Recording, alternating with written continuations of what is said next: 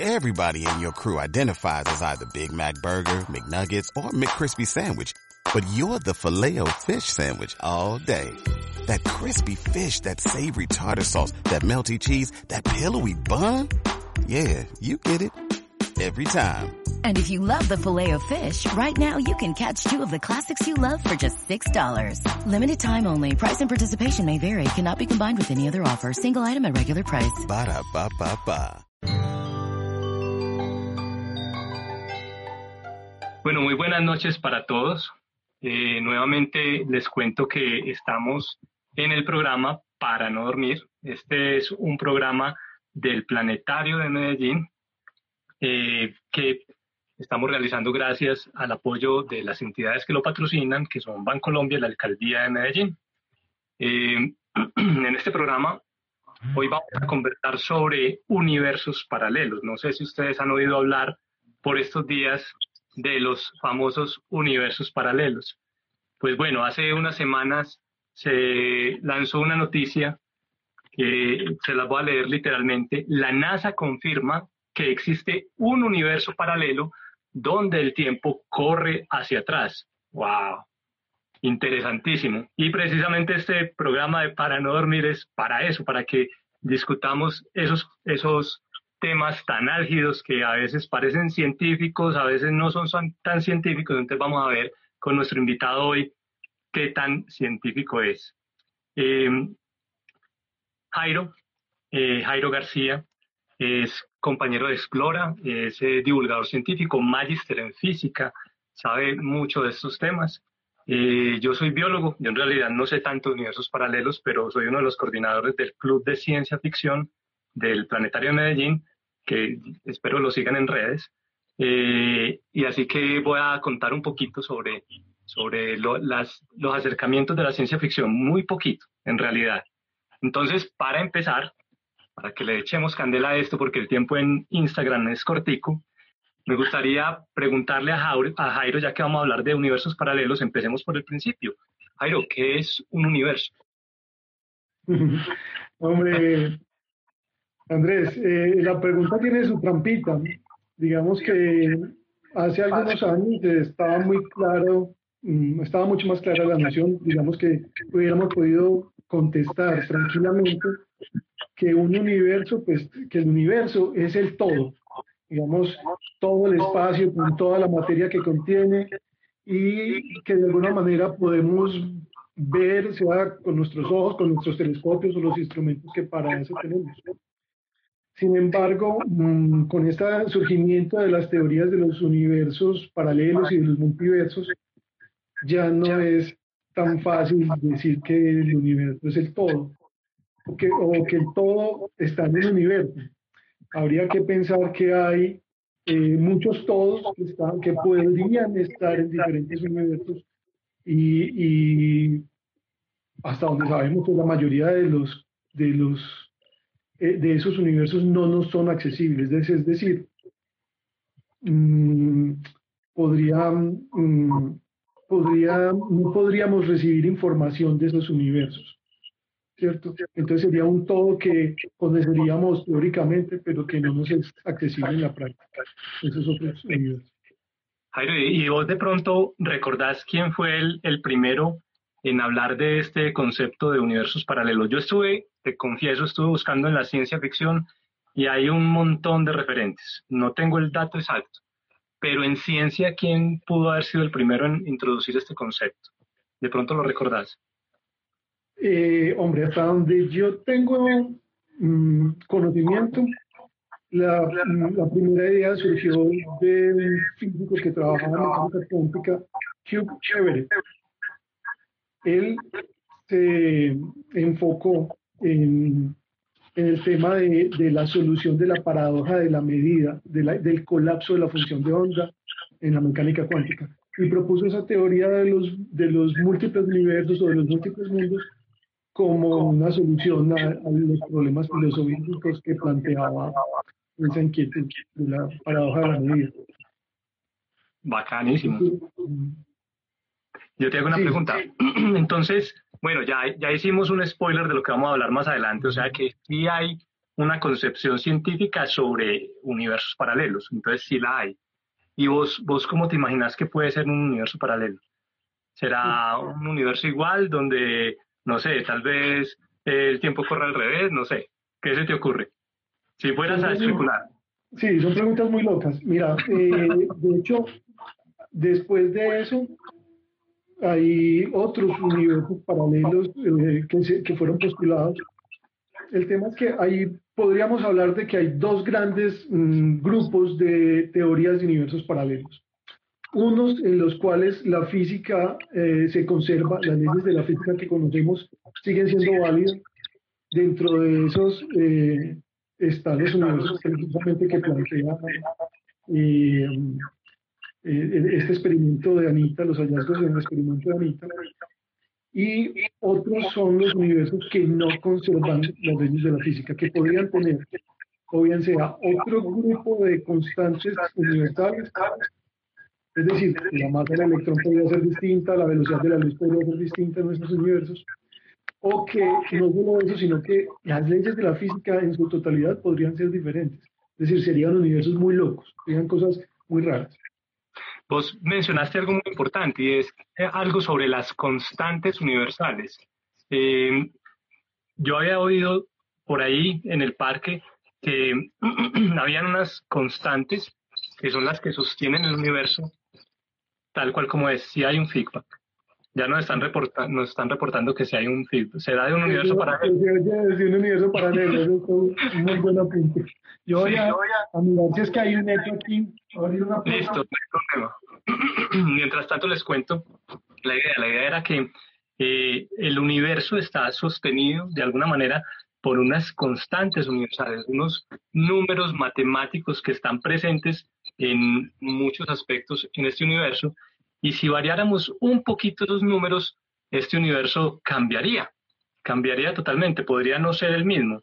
¿Será que entonces eh, los universos paralelos, si existen, pueden tener las mismas constantes o las constantes deberían variar de una u otra forma? Sí, las constantes, como, como te contaba en algunas de esas teorías, las constantes deben variar. A ver, eh, en la teoría de los, eh, de los múltiples universos de, de, Hugh Everett, lo que pasa es que en cada, a ver, recordemos que mm, la mecánica cuántica es la rama de la física que se enfoca en describir el comportamiento de las partículas elementales o de los componentes más pequeños que tiene la, materia, eh, por decir algo, electrones, protones, neutrones, quarks, esas cosas. Entonces, al, describir, para poder describir exitosamente, voy a hablar solamente de electrones y casos muy particulares como para que aterricemos la conversación en ejemplos muy puntuales. Al describir el movimiento de un electrón, eh, para poderlo escribir exitosamente, la mecánica cuántica supone que hay una cosa que se llama la función de onda, que es la que contiene toda la información, todo lo que nos podemos preguntar sobre ese electrón desde el punto de vista de la física, está en la función de onda.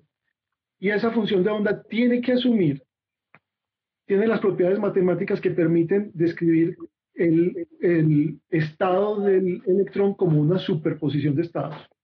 Eso significa que el electrón se puede, digámoslo para hablar en términos muy coloquiales, si estuviéramos hablando de que queremos describir la posición del electrón, eh, la función de onda tendría que aceptar la posibilidad de que el electrón esté en un punto A y en un punto B distinto simultáneamente.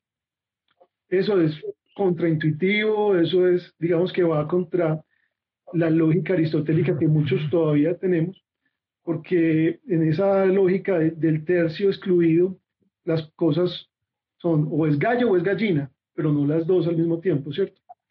Eh, pero como les decía, para poder describir con éxito eh, la dinámica de un electrón, el comportamiento de un electrón, eh, mm, pues debería asumirse que puede, se necesita asumir que en algunos momentos es, debe describirse el electrón como la superposición de esos dos estados, como que están los dos puntos al mismo tiempo. Eso, mm, pues, digamos, eso es exitoso. esa manera de escribir eh, la naturaleza da resultados muy positivos, tiene una capacidad de predicción con una exactitud impresionante, entonces sabemos que funciona. Así no lo entendamos todavía. Sí, aún así que tengamos muchas dudas de, de, qué es lo que está pasando detrás. ¿Cuál es el problema? Que cuando usted va a medir realmente la posición del electrón, el electrón no se parte en dos. El electrón se, se ubica en una de esas dos posiciones. Aunque él tiene la capacidad de estar en los dos, cuando usted ya lo va a coger, cuando usted lo va a medir, él solamente se, se materializa en una, ¿cierto? Entonces, eh, es una cosa que, que, sucede al azar, no sabemos por qué, es algo que, digamos, la mecánica cuántica, a veces muchos físicos ni siquiera se preocupan en, preguntarse por qué escogió este punto y no el otro, escogió entre comillas, ¿cierto? ¿Por qué este punto y no el otro? Eh, pero, mm, hombre, otros teóricos encontraban una, una dificultad mm, filosófica en eso y querían como, bueno, aclarar el tema, eh, qué es lo que está pasando detrás. Entonces, en ese punto, Hugh Everett propone que no es que el electrón, entre comillas, esté escogiendo una localización, sino que el electrón, de hecho, se materializa en las dos partes, en las dos posiciones, solo que nosotros solo podemos percibir una. Y la otra materialización en la otra posición ocurrió en un universo paralelo que se creó justo en el momento en que quisimos medirlo. Entonces, como es un universo paralelo derivado de este universo, las leyes de la física ahí son exactamente iguales. O sea Aunque que lo que está pasando de ahí en adelante sea diferente. O sea que esa sería una posibilidad cuántica de tener universos paralelos. Sería un universo, un universo con las mismas leyes físicas, pero donde ya se desencadenan otros eventos. Maravilloso. Jairo, a propósito, a propósito de esto, eh, yo quería saber si, si lo que pasa es que a veces tratamos el concepto de los universos paralelos como si fuera lo mismo que los viajes en el tiempo o las diferentes dimensiones espaciales. Yo no sé si vos conocer, probablemente sí, el, el cuento de Planilandia, de un universo en dos dimensiones, o tal vez te viste el capítulo de Homero donde a Homero lo sacan de esas dos dimensiones y lo, lo ponen en tres dimensiones. Es un cuento original de eh, Abbott, si mal no estoy. Eh, es lo mismo hablar entonces de universos paralelos que de viajes en el tiempo y de eh, dimensiones diferentes, dimensiones espaciales distintas. No, no es, no es lo mismo. Mira, lo de los viajes en el tiempo, mm, no tenemos ninguna certeza de que eso sea posible, por lo menos viajar hacia el pasado. O sea, sabemos que de alguna manera viajar hacia el futuro es completamente posible gracias lo estamos, Lo estamos haciendo, ¿no? Lo estamos haciendo.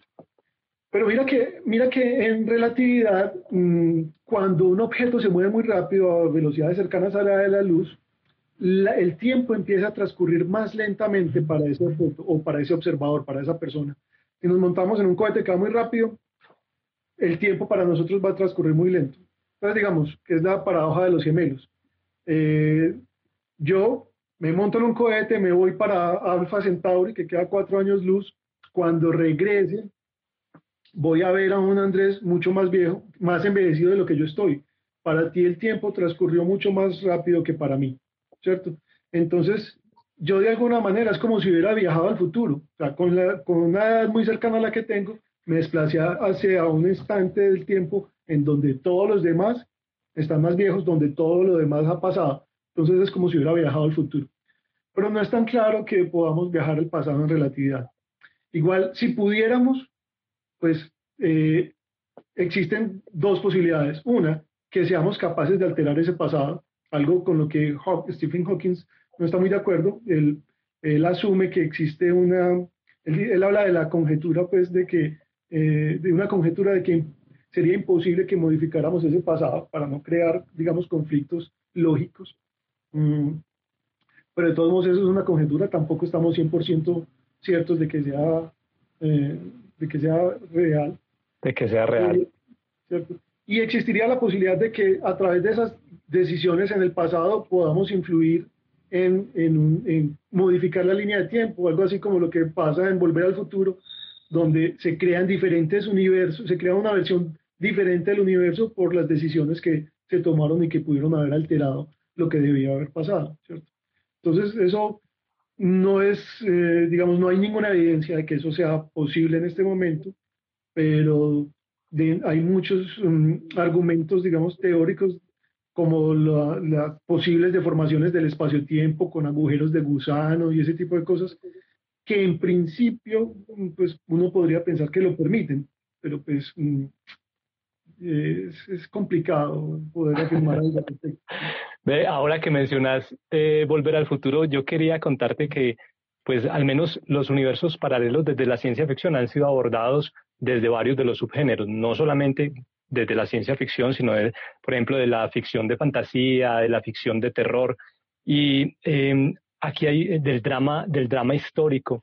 Aquí hay una, un listadito de películas y de series de televisión que tratan este tema más o menos eh, como lo acabamos de decir. Sin embargo, ya, ya me creaste la duda. Si los viajes en el tiempo no tienen que ver con crear universos paralelos, ya me creaste la duda. Vamos a ver qué tal. Tal vez muchos de los que nos están viendo en estos momentos recuerden a sliders, deslizadores, que eran eh, unos personajes que con un control remoto, algo así muy parecido a un control remoto, creaban agujeros de gusano. Y entonces por esos agujeros de gusano saltaban de universo en universo. En cada capítulo tenían una situación diferente. Eso fue por allá en, en, el 95 que se estrenó. Luego vinieron las películas de Volver al Futuro, la del, la del 85, la del 89 y la del 90, las, los tres capítulos que bueno, fueron entonces viajes en el tiempo. Sin embargo, en la segunda película eh, pasa lo que tú describes, y es que cuando Martin regresa eh, al pasado, en un momento eh, todo su futuro cambia, cambia del todo y bueno, se forma otra línea temporal según le explica el doctor Emmer Brown, si mal no estoy, que se llama. Eh, Star Trek, que es una de mis series de ficción favoritas, pues porque tiene un poquito más de, ciencia eh, que de ficción, que además ha inspirado muchos gadgets tecnológicos actuales. En la última serie, en Star Trek Discovery, y perdón si les estoy haciendo aviso de spoiler, esto, eh, hay un encuentro entre las dos naves Discovery y resulta que son universos paralelos y quienes son buenos son malos y quienes son malos son buenos un poco relacionado con lo que nos decían en esta noticia, ¿cierto? Eh, había como una asimetría entre estos dos universos y cambiaban muchas situaciones. En Avengers Endgame eh, también hay un, un, universo paralelo por un salto en el tiempo. Rick and Morty se mantienen viajando de universo en universo y me gusta mucho las representaciones que hacen porque son universos muy diferentes, muy bacanos. Eh, ahorita nos hablamos un poquito de ese asunto del multiverso, ¿cierto? ¿Cuántos universos podrían haber en el multiverso? Eh, viajeros, ¿te acordás de Viajeros? Una serie muy vieja, pero muy bonita. Era como una clase, de, una clase de historia donde había dos, un, adolescente y ya un hombre un poquito más adulto eh, devolviéndose en el tiempo para tratar de hacer que las historias funcionaran como debieron funcionar, para lograr grandes descubrimientos o, momentos históricos importantes. No duró mucho la serie, se nos murió el, el protagonista rápido, ¿no? desafortunadamente. Bueno, y hay muchos otros, el efecto mariposa, Stargate, Doctor, Who también ha hecho viajes eh, entre universos, de OC, que ahorita está en Netflix, eh, bueno, series muy chéveres. Y en la literatura está, por ejemplo, el libro Los propios dioses de Isaac Asimov, que es una historia entre, entre dos universos muy bacana. Están todas las series de Narnia, que viajan de universo en universo a través de un closet. Eso es interesante. Los multiversos de la saga de la Torre Oscura de Stephen King, también es muy chévere. El y Jorge Luis Borges, ¿cierto? Con el cuento Los jardines de los senderos que se bifurcan, o el jardín de los senderos que se bifurcan.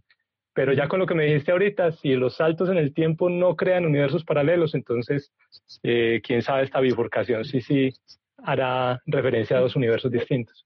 No, no necesariamente, o sea, es posible, no lo sabemos con certeza, pero, pero pues mm, digamos que no, no hay ninguna evidencia que nos permita decir en este momento que sí. Eh, quisiera eh, como hacer eco de algunos comentarios que nos envían por aquí las personas que nos acompañan. Eh, pregunta alguien que si podría ser al revés, que si este universo es, se creó dentro de otro universo. Y pues la respuesta es que si esa hipótesis de, de, los multiversos de Hugh Everett es correcta, claro que sí, eso sería posible, que este universo hubiera sido creado dentro de otro universo.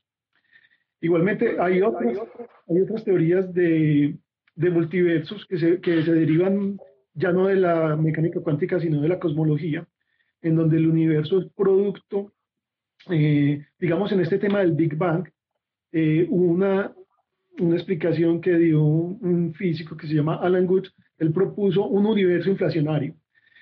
Y dos eh, físicos rusos que estuvieron como siguiéndole la pista a ese tema, que se llaman Alexander Vilenkin y Andrei Linde, estuvieron cada uno por su lado llegó a la conclusión de que si se daba ese universo inflacionario, dentro de él debería haber regiones del espacio inhomogéneas, unas que, se, que, eran diferentes de las otras, unas que no sé, donde se paraba la inflación súper rápida del universo que, proponía este Alan Good, y otras en las que el universo seguía inflándose normalmente.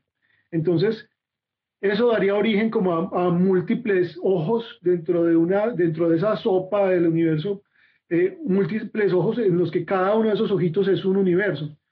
En, esas condiciones, cada uno de esos universos podría tener una física diferente, unas constantes eh, eh, universales distintas y, evidentemente pues ahí un, nuestro universo estaría en, podría ser formado dentro de otro universo. O podría ser otro universo, una simple sopa de electrones que nunca formó átomos o de partículas subatómicas.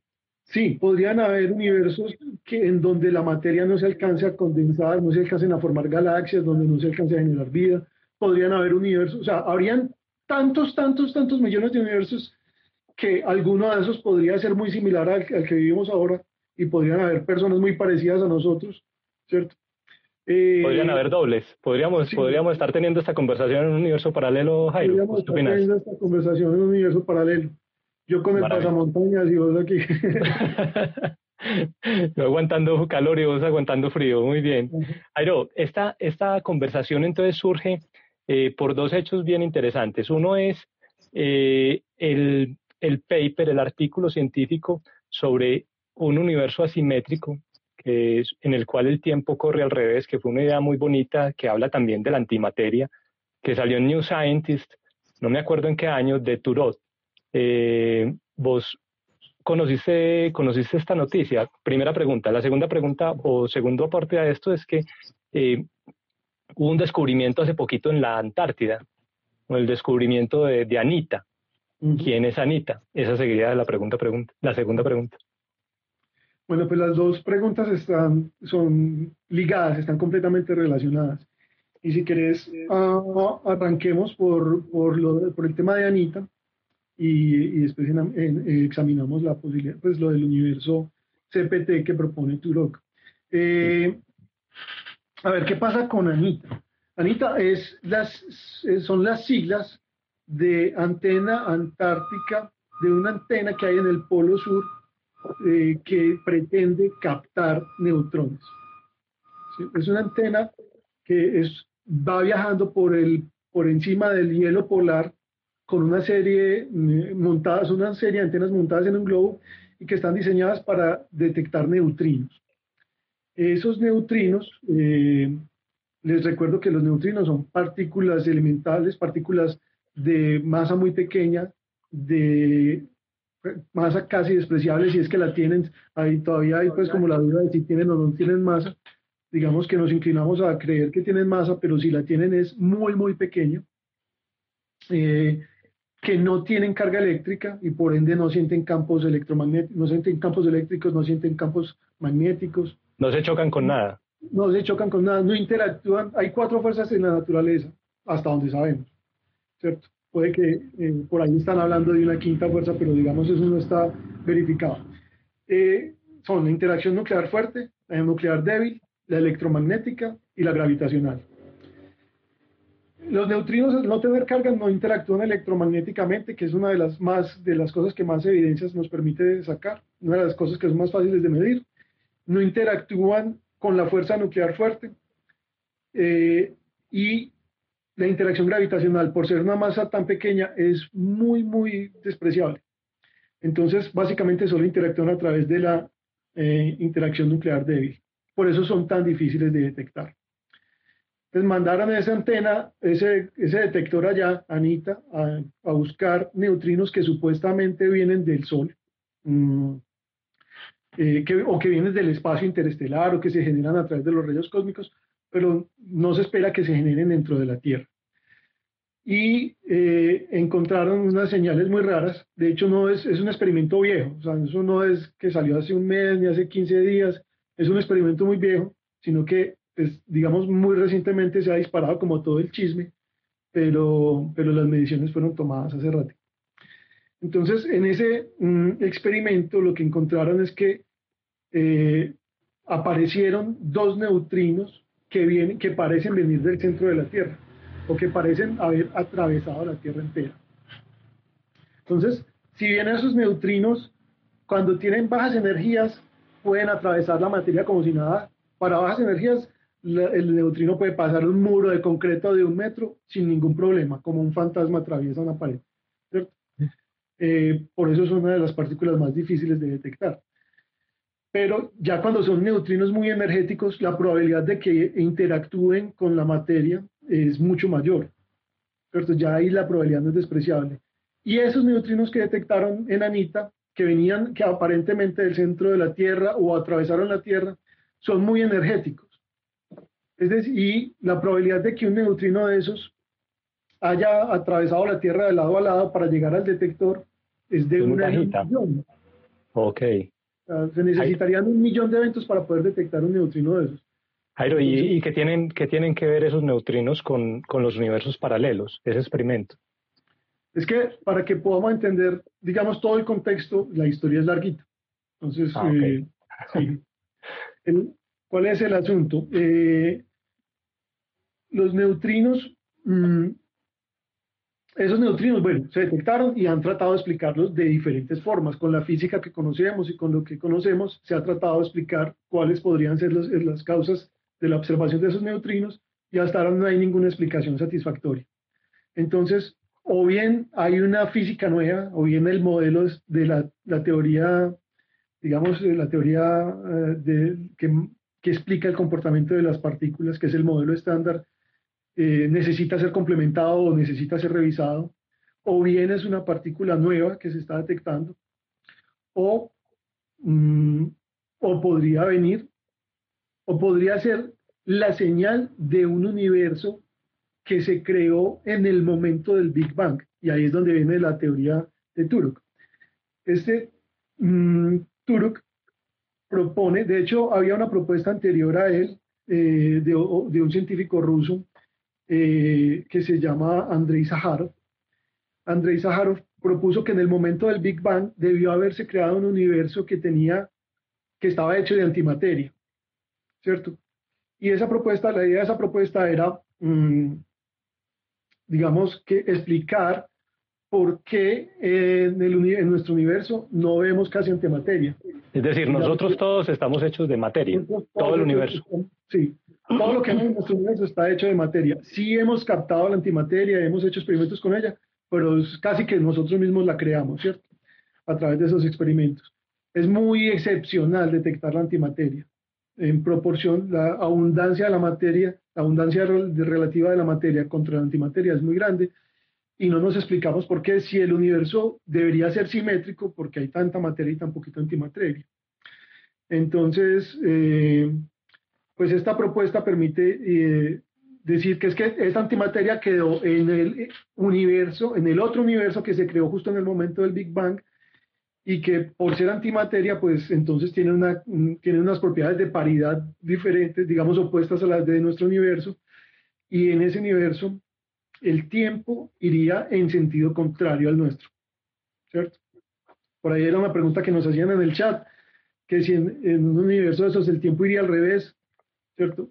Es, digamos que para ellos el tiempo iría normal, para los habitantes de, ese universo, que tendría las mismas leyes de la física de nosotros, ese sería un universo con las mismas leyes de la física, para esos habitantes de ese universo el tiempo sería completamente normal y las leyes de la física serían iguales, ellas verían, ellos verían todo normal y pensarían, dirían que nuestro universo va hacia el pasado, ¿cierto? Pero desde nuestro punto de vista, el el tiempo en el universo de ellos es el que está invertido y eh, la materia de ellos es la antimateria. Oh, ok. Ya es como, como el cuento de Alicia en el, a través del espejo. Listo. Algo ¿Qué tiene que ver eso? ¿Qué tiene que ver eso con los neutrinos y con, ¿cierto? Y cómo detectamos ese universo. Esos universos no están ligados a este universo, o sea, son indetectables desde este universo. Porque una de las, digamos, de los errores de los eh, medios de noticias que transcribieron a la lata la noticia y empezaron a copiar cosas locas ahí. Eh, una de las afirmaciones a, la ligera que hicieron es que eh, estamos detectando partículas de ese universo. Y eso no es muy correcto afirmarlo. Pues que estamos detectando neutrinos de ese universo, pues si así fuera, deberíamos detectar otras partículas de ese universo, no solo los neutrinos. Entonces deberíamos encontrar continuamente violaciones a la conservación de la carga, a la conservación de la energía. Debería ser una locura. Jairo, hay una... encontrado con el anti-Jairo. Afortunadamente porque se destruye. Ya me aniquilaría. Ok. Hay unos comentarios sobre materia y antimateria en el chat. Entonces, digamos que eh, este grupo de científicos, de los cuales Turok pues, es como la cabeza visible, el que más se ha mencionado por ahí en los medios, eh, teorizó que para que ese universo pudiera existir se necesitaría que existieran unos neutrinos pesados que tuvieran ciertas propiedades, que tuvieran un spin diferente al que tienen los neutrinos que, que conocemos o que están en el modelo estándar. Una, una, especie de un antineutrino, pues, pero con mucha masa, muy masivo. Entonces, mmm, eh, después de revisar los resultados del experimento de Anita y, de conocer el, artículo de Turok, un científico argentino mm, de apellido Andor, Luis Andorki, propuso que esos neutrinos que, estamos viendo en Anita podrían ser los neutrinos que se habían predicho eh, en el artículo de Turok, que serían los neutrinos que serían muy masivos, por tanto, tendrían esa energía que está captando Anita y mm, esos neutrinos podrían estar viniendo del centro de la Tierra. Es decir, en el momento del Big Bang, en la creación del universo, en el momento primigenio, eh, se crearon muchos de esos neutrinos. Esos neutrinos estarían, eh, como, como son tan masivos, esos sí interactuarían gravitacionalmente y se concentrarían en, los, en, los, en el centro de los astros, ¿cierto? en el núcleo de la Tierra, en el centro del Sol, etc. Donde haya más masa esos neutrinos podrían eventualmente por ahí decaer, ¿cierto? Eh, o convertirse en otro neutrino, ¿cierto? Y sería ese otro neutrino el que está captando Anita. Entonces ahí está, ahí es donde está la relación entre el universo eh, con paridad CPT que propone Neil Turok y eh, la detección de Anita. Ve, imagínate que yo escuché una teoría. Bueno, primero te quería hacer una pregunta que nos hacen en el chat y es: ¿cuál es la diferencia entre antimateria y materia oscura? Eh, y también voy a, a la pregunta que te quería hacer y es sobre si la gravedad que percibimos en este universo, que es una gravedad más grande de la que de la materia que podemos ver, eh, podría provenir de otro universo, podría ser una una, forma, una medición de algo que está pasando en otro universo paralelo. Si habías escuchado esa teoría, ¿alguna vez la escuché por ahí? Sí, sí, sí, también la escuché y es una de las posibles explicaciones, ¿cierto? A ver, para por partes, que no se me vaya a olvidar las cositas que me dices. Eh, materia antimateria. Materia antimateria. Digamos que eh, no es las cosas, la materia que nosotros conocemos, a lo que vos y yo estamos hechos, es de protones, electrones y neutrones. Un neutrón no tiene carga eléctrica, un protón tiene carga eléctrica positiva y un electrón tiene carga eléctrica negativa, la misma cantidad de carga pero negativa. El protón tiene mucho más masa que el electrón. Y entonces, ¿qué sería una antipartícula? ¿O qué es la antimateria? Sería materia que está hecha de eh, antiprotones, antineutrones, perdón, sí, antineutrones y antielectrones. Un antineutrón sería el mismo neutrón, ¿cierto? Porque es neutro. El antiprotón sería un protón que tiene la, una partícula que tiene la misma masa del protón, pero carga negativa. Okay. ¿cierto? Carga inversa al, al, neutrón, al protón. Y un antielectrón, o sea, un positrón, sería una partícula que tiene la misma masa del electrón, pero carga positiva. O sea, que si juntamos esto, podríamos formar antiátomos si juntamos todo eso.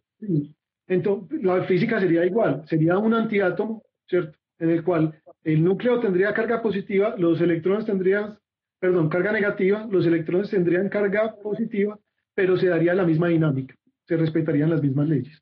Solo que sería una cosa que giraría en sentido inverso. Entonces, eso es, digamos, materia antimateria. Ahora, ¿qué es la materia oscura? La materia oscura es otro, otro cuento distinto y es que nosotros hemos detectado que el universo se está expandiendo, ¿cierto? Que el universo se sigue expandiendo. Y mm, para, a ver, pues que a veces se, me, se, me, trocan los cables entre materia oscura y energía oscura. ¿Cuál fue la pregunta? ¿Materia oscura sí, materia oscura. Materia oscura y gravedad del universo. Listo. Entonces, a ver, la materia oscura es una posible explicación que nos inventamos para justificar por qué las eh, galaxias se mueven mucho más rápido de lo que debieran. Entonces, digamos que las galaxias, así como la Tierra se mueve alrededor del Sol, algunas galaxias se están moviendo, rotando alrededor de algo, ¿cierto? Esas velocidades de rotación de esas galaxias eh, son mayores de las que esperábamos de acuerdo con la masa que habíamos calculado de las galaxias y de lo que estaba generando esa rotación de esas galaxias, ¿cierto? Entonces, digamos, conocemos o estimamos la masa del universo y confiamos en esas estimaciones de esos cálculos y decimos, de acuerdo con lo que pesan estas galaxias y con la fuerza de gravedad que reciben, deberían estar girando con tal velocidad. Pero las mediciones nos indican que se mueven mucho más rápido. Entonces tenemos dos opciones. O decir, pues tenemos varias opciones. O decir, la gravedad, la teoría de la gravedad tiene que cambiar a esa escala la fuerza de la gravedad. Ya esas escalas tan grandes puede ser distinta, puede ser mayor. ¿Cierto? O decir, hay algo que no estamos detectando, que no estamos midiendo con nuestros aparatos, que tiene masa y que está generando esa atracción gravitacional. Como está generando más, o sea, suponiendo que esa sea la, respuesta correcta, que hay algo que no estamos detectando y que tiene masa y que, y que es la que genera esa atracción gravitacional extra que hace que las galaxias se muevan más rápido, entonces, eh, eh, ahí es donde hablamos de materia oscura. Esa materia, como no la estamos viendo, a esa es la que nos referimos con materia oscura. O sea, estamos midiendo.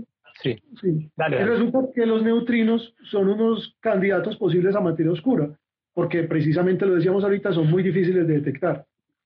Y específicamente este neutrino nuevo que propone Turok, que es un neutrino masivo, que, que es un neutrino bastante pesado, sería un excelente candidato a materia oscura, porque eh, tendría todas las, características que necesitamos. es muy difícil de detectar, no lo vemos, no tiene interacción, eh, es un neutrino muy estable en el tiempo, ¿cierto? Prácticamente no va a interactuar, eh, no interactuar en mucho tiempo, por eso no lo vemos. Eh, no tiene interacción eléctrica, pero sí genera la interacción gravitacional debido a que tiene más masa que los neutrinos conocidos. Muy bien, Jairo. Entonces, pensando otra vez en este tema de los, de los multiversos, ya como para que pasemos a un bloque de preguntas de, quienes nos están acompañando en este momento. Eh, vos, una última pregunta muy volada, acordate que yo soy biólogo y de eso no sé mucho. Eh, ¿Algo de este universo podría viajar a un universo paralelo? ¿Hay posibilidad de que los universos se conecten como por agujeros de gusano, como los ha mostrado la ciencia ficción? si existieran, lógicamente. Esa deformación del espacio-tiempo de la que hablamos con los agujeros de gusano se daría en nuestro propio universo. No creo que esté contemplada, yo no la he contemplado, por lo menos la idea, y no sé si, hay, si haya en física alguna teoría que hable sobre la posibilidad de que esa conexión, digamos, de, del espacio-tiempo sea con, con, con otro universo. En principio, todos esos multiversos están desconectados. O sea, son inaccesibles desde nuestro universo. Mm. Muy bien. Muy bien, entonces, ¿qué tal si pasamos a las, a las preguntas de la gente? Bueno, ¿cómo sería pasar a un universo paralelo? Te la acabo de hacer, esa nos la hizo Natalia eh, Taberner. El si la materia, sí. a través de un viaje al astral de pronto. Eh, físicamente no, no creemos que sea posible por el momento. A través de la, de la nave de la imaginación de Sagan. Por aquí nos hacen una pregunta muy parecida. ¿La materia oscura podría ser efectos gravitacional de la materia bariónica del universo paralelo? Ese ya lo habíamos hecho. Eh, los multiversos están ocupando el mismo espacio que el nuestro o están en una dimensión diferente que no actúa con nuestra materia, en un multiverso. Sí, no, estarían en espacios diferentes. Porque el espacio, el espacio y el tiempo es uno solo y ese es el tejido donde existe el universo. ¿O no es por eso? Es decir, precisamente esa fue la pregunta de la que partimos. O sea, ¿el espacio y el tiempo es uno solo? Para este universo. Eso es lo que entendíamos antes, pero ahora entendemos que hay otros, otros universos con, incluso con otras leyes de la física, entonces tendrían otros espacios y otros tiempos, que probablemente no parezcan en nada lo que conocemos. si es que esos multiversos existen, están en otro lugar, ¿cierto? Están en, lugares que no nos son accesibles. Eh, eh, por ejemplo, en esa sopa, de, en ese caldo primigenio del que se habla en el universo, eh, ¿cierto? En la teoría inflacionaria del universo, digamos que nuestro universo es como una burbuja dentro de un espacio mucho más grande, la burbuja de todo lo que alcanzamos a ver, de toda la información que alcanzamos a recibir, que es gigantesca, casi que inimaginable, ¿cierto? Eh, de todos modos es una cosita muy chiquita comparada con el espacio completo donde se están generando todos los otros multiversos. Muy bien, por aquí Kepler 09, 0918 nos pregunta, ¿la ecuación de Drake podría aplicar a los universos paralelos? ¿Sí crees? Hablo yo un poquito de la ecuación de Drake. La ecuación de Drake es, es una ecuación que hace referencia a, los, a unos parámetros para tratar de encontrar civilizaciones extraterrestres, o sea, no vida extraterrestres, civilizaciones extraterrestres, pero no contempla en ninguno de estos parámetros universos paralelos, contempla, por ejemplo, el tipo de estrella, eh, la edad de la estrella, el, si el planeta está en zona de habitabilidad o no, si puede desarrollar ecosistemas, si los está desarrollando, etc. Son otro tipo de parámetros, entonces en este caso no. Habría que estudiar a ver si cuando descubramos más vida en este universo, podemos buscar vida en otros universos. Nos vamos a demorar un poquito. Eh, por aquí Pablo dice, y si hablamos de neutrinos, entonces, ¿cómo se materializa la concepción de universos paralelos cuando esta partícula puede estar en tres estados? No entiendo muy bien la pregunta. ¿Cuándo esta partícula puede estar en tres estados? Sí. Bueno, pues porque los neutrinos tienen, creo que sufren de personalidad, ¿no? Que los neutrinos al viajar. Los, digamos que podría hablarse de tres tipos de neutrinos y que unos se transforman en otros, o sea, esa sería como la oscilación de los neutrinos, que podrían transformarse de un tipo en otro. Eh, precisamente, eh, una de las ideas de, de, este artículo de Luis Anchorduki, Luis Anchorduki que propone que, uno, que los neutrinos que está detectando Anita son esos que, de, que, había predicho Turo, pues serían, esos serían, eh, serían visibles precisamente porque se convierten a través de una de esas oscilaciones en otro tipo de neutrino. Perfecto. bueno, por aquí, por aquí Héctor B. Cervantes nos dice, Kip Thorne muestra en el último capítulo de su libro Agujeros Negros y Tiempo Curvo un ejercicio mental sobre la hipotética maquinaria del tiempo. ¿Podrían hablar sobre ese tema? No conozco el ejercicio. Yo tampoco, pero nos tarea leernos el libro. Kip Thorne de todas maneras es un divulgador fantástico y, ha asesorado varias de nuestras, bueno, al menos una de las mejores películas de ciencia ficción. Bueno, Luis Correa, ¿qué son las branas y de qué se habla eh, en la teoría de cuerdas? ¿Por qué se habla en la teoría de cuerdas de branas? Bueno, en la teoría de cuerdas, eh, la teoría de cuerdas surge como un intento de explicar de manera diferente eh, la naturaleza íntima de esas partículas elementales, ¿cierto? de alguna manera cuando hablamos de partícula, nos imaginamos como un puntico muy pequeño, un puntico minúsculo, casi que sin, sin dimensiones, en donde se concentran todas las propiedades de ese objeto, ¿cierto? Pero incluso la misma mecánica cuántica, a través de esas cosas como lo que hablamos ahorita, que pueden estar en varias partes al mismo tiempo o que tienen que cumplir el principio de incertidumbre, eh, eh, desde la misma mecánica cuántica ya empezamos a pensar que esa idea del puntico es errada. Entonces, la, mm, teorías, las diferentes teorías de cuerdas, porque hay muchas, lo que proponen es que eh, realmente no habría un punto, sino que habrían unas cuerdas que tienen diferentes modos de vibración. Y esos diferentes modos de vibración son los que les dan los atributos, las propiedades de la carga, de la masa y del spin, de todas esas cosas. Y entonces, eh, a través de esas, de esas eh, diferentes posibles configuraciones de esos modos de vibración, se crean todas las partículas y todas las interacciones entre las partículas y se explica, pues, se explicaría las propiedades del universo conocido. Pero resulta que eh, hay millones de opciones posibles de esas, de esas, mm, de esos parámetros que podrían tener las teorías de cuerdas, ¿cierto? Entonces, incluso de acuerdo con esas teorías de cuerdas, eh, podría haber millones de universos diferentes, todos con físicas diferentes. Entonces, un intento por, mm, por unificar de alguna manera esas teorías de cuerdas eh, fue la teoría M, ¿cierto? Que es donde podríamos afirmar que se introduce ese concepto de, membranas, ¿cierto? En donde Edward Witten, eh, alrededor de, del 95, eh, propone que todas esas teorías eh, tienen dualidades, es decir, tienen formas de asociarse unas a otras. De alguna manera es posible encontrar una equivalencia entre esas teorías, eh, por lo menos, al menos entre las principales de esas teorías, ¿cierto? Y es ahí donde surge el concepto de las membranas.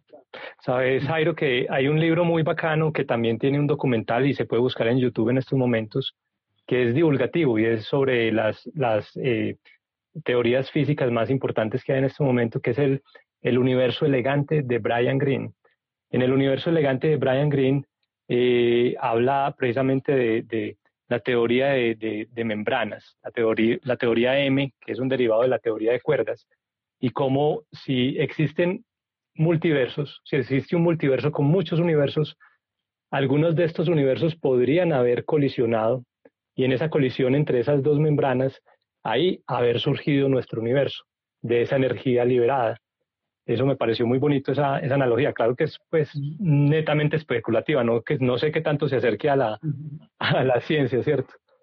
A las teorías de membranas. Bueno, la teoría de cuerdas. Por aquí hay una pregunta sobre si podría existir un universo paralelo con más dimensiones o menos dimensiones. Sí, sí, podría existir. Eh, de hecho, pues en estas teorías de cuerdas hay un número de dimensiones que son, pues, digamos que la teoría me habla de, 10 y 11 dimensiones, incluyendo pues el tiempo. Eh, otras teorías hablan de otras múltiples dimensiones. Entonces, eh, como habrían físicas distintas, como podría darse físicas distintas en esos universos, podrían tener dimensiones diferentes tranquilamente. Muy chévere esa pregunta de Danica Henao, la de las dimensiones diferentes, porque me recuerda precisamente lo que hablábamos al principio de Planilandia, para que lo busquen también por ahí en YouTube, hay unas animaciones muy bonitas. Y en la última serie de Cosmos en Mundos Posibles, en uno de los capítulos también hacen una representación espectacular de Planilandia. No sé si has estado siguiendo la serie, Jairo. No, la verdad no la he estado siguiendo. Muy buena, te la recomiendo. Mucha astrobiología, pero muy chévere. Bueno, Dani, no, perdón, DVD barra o barrera, dice, entonces hay multiversos que apenas estarían en un estado eh, temprano de Big Bang. Es posible, sí. Sí, de hecho, o sea, si la teoría de Vilenkin y de Linde es correcta, ¿cierto? Si, si esa idea del universo inflacionario infinitamente es correcta, todo el tiempo se estarían creando universos y destruyendo. en este momento están naciendo universos. si esa teoría fuera correcta en este momento, estarían naciendo universos, estarían dándose Big Bangs en posiblemente varias regiones de ese superuniverso que contendría los multiversos. Qué nota, yo siempre me he imaginado los multiversos como las pompas de jabón en el Parque de los Deseos, cuando estábamos por allá en el planetario viendo a los niños jugar con pompas de jabón, yo decía, ahí va un universo, se destruyó, ahí va otro universo. Siempre me gustó mucho la analogía. Es que esta idea de los multiversos es muy sugestiva y da para muchas, para muchas especulaciones. Mi padre, que no, no era físico, pero le gustaba leer muchas cosas, en algún momento cuando estuvo leyendo sobre las, hace muchísimo tiempo sobre estas teorías, eh, teorías que estaban muy por madurar, él me dijo, yo me imagino nuestro universo como, o sea, que todo nuestro universo es una célula de un pedacito de una planta que se está pudriendo por allá tirada en una manga en un universo gigantesco. Y ese universo a su vez podría ser un glóbulo rojo de un superorganismo que está en otro universo aún mayor. Son cosas que dan para ideas muy locas, ¿cierto? Muy chévere, muy chévere. Como un viaje al, al micro, nano, penta universo y meterse y de pronto encontrarse con otros universos más grandes. Muy bonita esa idea. Estoy mirando si hay algunas otras preguntas. Por aquí hay una de Oa Sánchez. Dice, la supersuposición de estados se ha comprobado experimentalmente, es decir, la coexistencia de estados de una partícula se puede medir o es solo un efecto del formalismo matemático de Schrödinger. No, sí, se ha, se ha confirmado. O sea, es una cosa que, de la que estamos muy seguros y es la que digamos la mejor manera que tenemos para describir eh, la naturaleza, el comportamiento de la naturaleza a esa escala, la escala cuántica. Entonces, sí, es algo que, de lo que estamos, mm, tenemos mucha certeza de que, de que es así. O sea, de hecho, mm, eh, todas estas cosas paradójicas de la mecánica cuántica, muchas de estas cosas paradójicas y extrañas de la mecánica cuántica surgen de ese hecho, de que la superposición de estados es, es real. Bueno, DN Sierra nos dice, precisamente con la idea que nos explicabas que contaba tu papá, que es hermosa, ¿es físicamente posible lo infinitamente pequeño? ¿Podría existir un universo dentro de otro universo? No sabría, o sea, no me atrevo a decir que no, o sea, no tenemos ninguna evidencia. Hasta ahora, dentro de lo que dentro de lo que creemos, dentro de lo que sabemos, o sea, lo que hay ahí a escala microscópica es como les decía ahorita, más energía pura que, que incluso materia, ¿cierto? Eh, claro. Entonces yo pensaría en principio que no, que no, pero hay tantas, o sea, la ciencia está por hacer.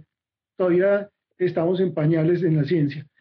Eh, hemos avanzado mucho con respecto a, la, física que teníamos hace dos mil años. Hemos descubierto cosas impresionantes, ¿cierto? Seguramente para los científicos hace dos mil años, eh, las cosas de las que hablábamos ahora son una absoluta locura, son ciencia ficción, son ¿cierto? Son irreales y, probablemente dentro de otros dos mil años encontremos que cosas que hoy nos parecen una gran locura sean posibles. Total. Por aquí, eh, Sebas Fers nos dice, se ha descartado la teoría del cerebro de Boltzmann. ¿Y cómo? No, ¿cuál es, cuál es esa teoría? No la conozco. Del cerebro. No la conozco, ¿será que está mal escrito? Puede haber sido. Bueno, Estefanía Garcés nos dice qué tipo de libros o qué libros recomiendan para leer sobre teoría de cuerdas y universos paralelos. Estefanía, uno de los libros es definitivamente El universo elegante, pero pues siendo un libro de un carácter muy, muy divulgativo. Eh, yo, de Brian Greene, El universo elegante de Brian Greene. Hay otro muy chévere que es Universos paralelos de Michio Kaku. Ese es más reciente, de 2008. Eh, hay uno que es Teoría de Universos Paralelos para Dummies, de Elis Álvarez. La realidad oculta también de Brian Greene también toca el tema de universos paralelos. Todos estos libros son divulgativos. No sé ya si vos tengas algún libro que quieras recomendar. No, yo creo que diste en el, diste en el punto con esos que mencionaste. Son muy chéveres. Listo, perfecto. Entonces, haciendo un resumen, dentro de la ciencia cuáles serían las teorías, si las fuéramos a enumerar, que hablan de la posibilidad de universos paralelos, Jairo. Las teorías derivadas de la idea, a ver, dos grandes grupos de teorías, las que mm, conservan las leyes físicas de nuestro universo y las que proponen o plantean la posibilidad de que existan universos con físicas distintas. Entonces, dentro de las que tendrían, eh, dentro de las teorías que dan origen a multiuniversos con las mismas propiedades físicas, con las mismas leyes físicas del nuestro, está la interpretación de los muchos mundos de Hugh Everett, ¿cierto? Estas, mm, digamos, estas ideas de los universos que surgirían de viajes en el tiempo, que es, de pronto mm, no hay una teoría, mm, digamos, muy sólida al respecto, pero digamos que considerémoslo como una posibilidad. Si se da un universo de esos, debería tener la misma física del nuestro.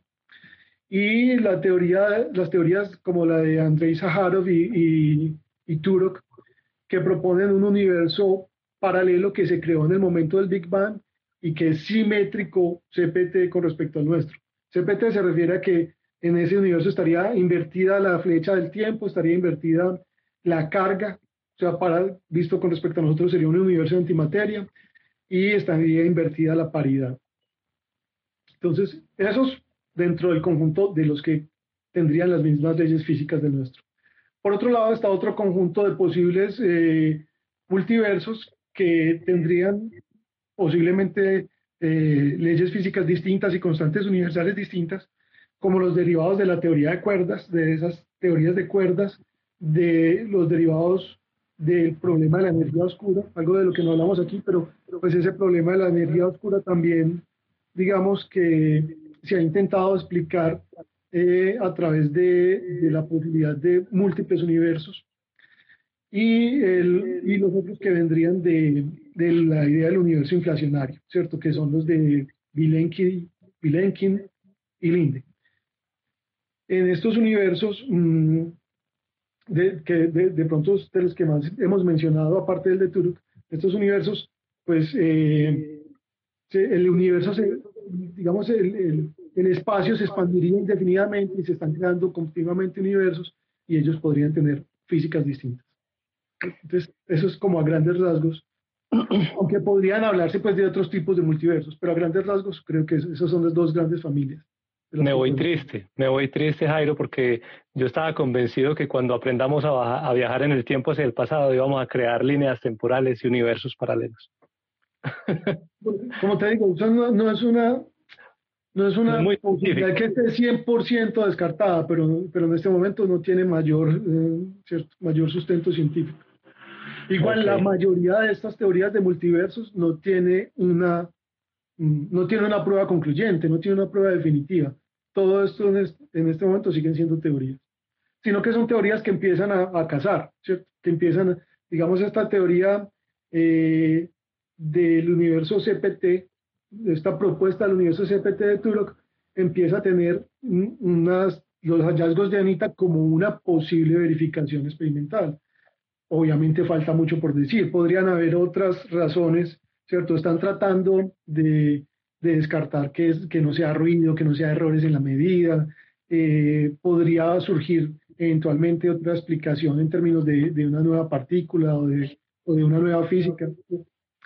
Incluso ellos piensan lanzar un otro globo parecido a Anita, ¿cierto? Hacer otro experimento más sensible con otra tecnología diferente para tratar de corroborar esas medidas, para asegurarse de que eso no sea ruido.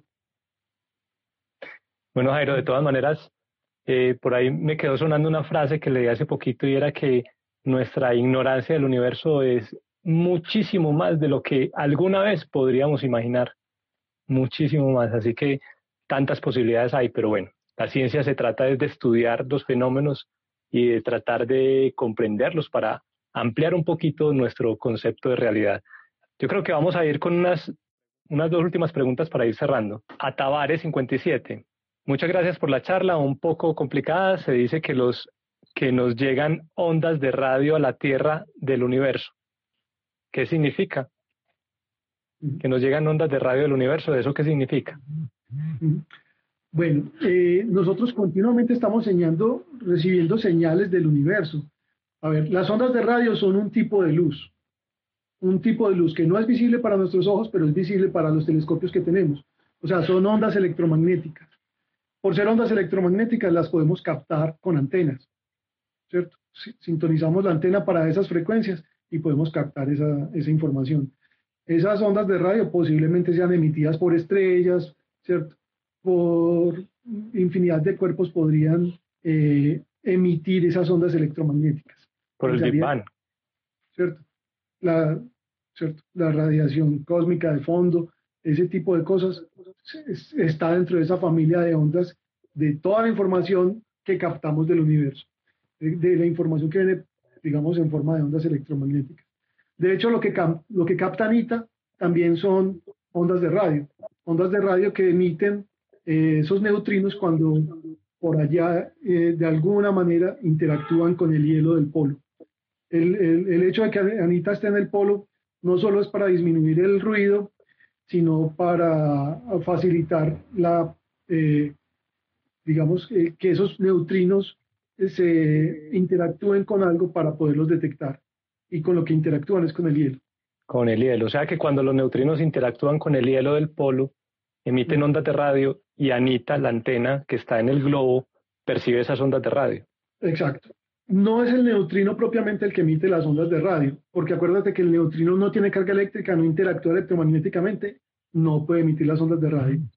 Pero él genera, digamos que decae, ¿cierto? Decae en otro tipo de partículas que sí tienen carga eléctrica y, o sea, tiene que generar, como el neutrino es precisamente neutro, de ahí viene su nombre, tiene que generar una partícula con carga positiva y una con carga negativa para que la carga total siga siendo cero. ¿Cierto? Siga siendo nula. Entonces, cuando aparecen esas dos partículas cargadas, ellas sí generan, eh, por, su, por, el solo hecho de moverse en el espacio, generan una onda electromagnética que es lo que capta las antenas de NIT. Bueno, no, vamos cerrando entonces con esta, con esta última intervención, Jairo. Yo te quería preguntar eh, ¿Cuál es tu serie de ciencia ficción favorita que hable de universos paralelos? De pronto, si tenés alguna. O en general, si has visto alguna serie de ciencia ficción. O también se vale decir, no, no me gusta la ciencia ficción. Hombre, pocas, pocas series de ciencia ficción he tenido tiempo de ver. Realmente muy poca televisión ya. Mm. O película o libro. No, ahorita hablaste del Jardín de los Senderos que se bifurcan, creo que es una de las mm, obras mm, maestras de Borges, es bellísimo, me gusta mucho. Eh, por mi época, la época de, adolescente, eh, Volver al Futuro marcó pues como un momento de, mi vida muy chévere. Eh, esta misma película, esta misma serie de la que hablamos ahorita, Viajeros, que aunque fue Viajeros, buenísimo. aunque fue muy, muy cortica, fue como una estrella fugaz ahí en, la televisión. Me gustó muchísimo. Y ya películas como El efecto de la mariposa, mm, que habla también de, la, de los universos paralelos que él va creando a través de la escritura. Sin parecerme tan buenas pues como, como Volver al Futuro. Están como para pasar el rato. Muy bien. Muchas gracias. Yo les quiero recomendar una que ya sé que no es de universos paralelos, pero podría aparecer, es de viajes en el tiempo, y es El Ministerio del Tiempo. El Ministerio del Tiempo es una serie de española, RTV, RTV, y es muy buena. Es eh, la España viajando a los diferentes momentos históricos de, de, su, de su reino, ¿cierto? Incluso viajan en, en, algún momento a la Colombia colonizada por, o fundada por los españoles. Muy chévere, se la recomiendo. Y bueno, yo creo que hasta aquí porque ya se nos acabó el tiempo. Les queremos agradecer a todos los que estuvieron conectados con nosotros esta noche en Para no dormir. Seguiríamos aquí hablando mucho más rato con Jairo. Jairo, muchas gracias por acompañarnos en este programa. Gracias eh, por invitarme y gracias a todos los que estuvieron aquí escuchándonos el cuento. Sí, y gracias también al planetario por invitarnos y a los, las entidades que hacen posible que estos eh, programas se hagan desde el planetario de Medellín, que son Bancolombia y la Alcaldía de Medellín.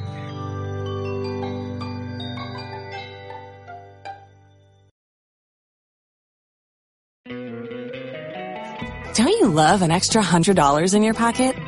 Have a TurboTax expert file your taxes for you by March 31st to get $100 back instantly. Because no matter what moves you made last year, TurboTax makes them count. That means getting $100 back and 100% accurate taxes Only from Intuit TurboTax. Must file by 331. Credit only applicable to federal filing fees with TurboTax full service. Offer can be modified or terminated at any time.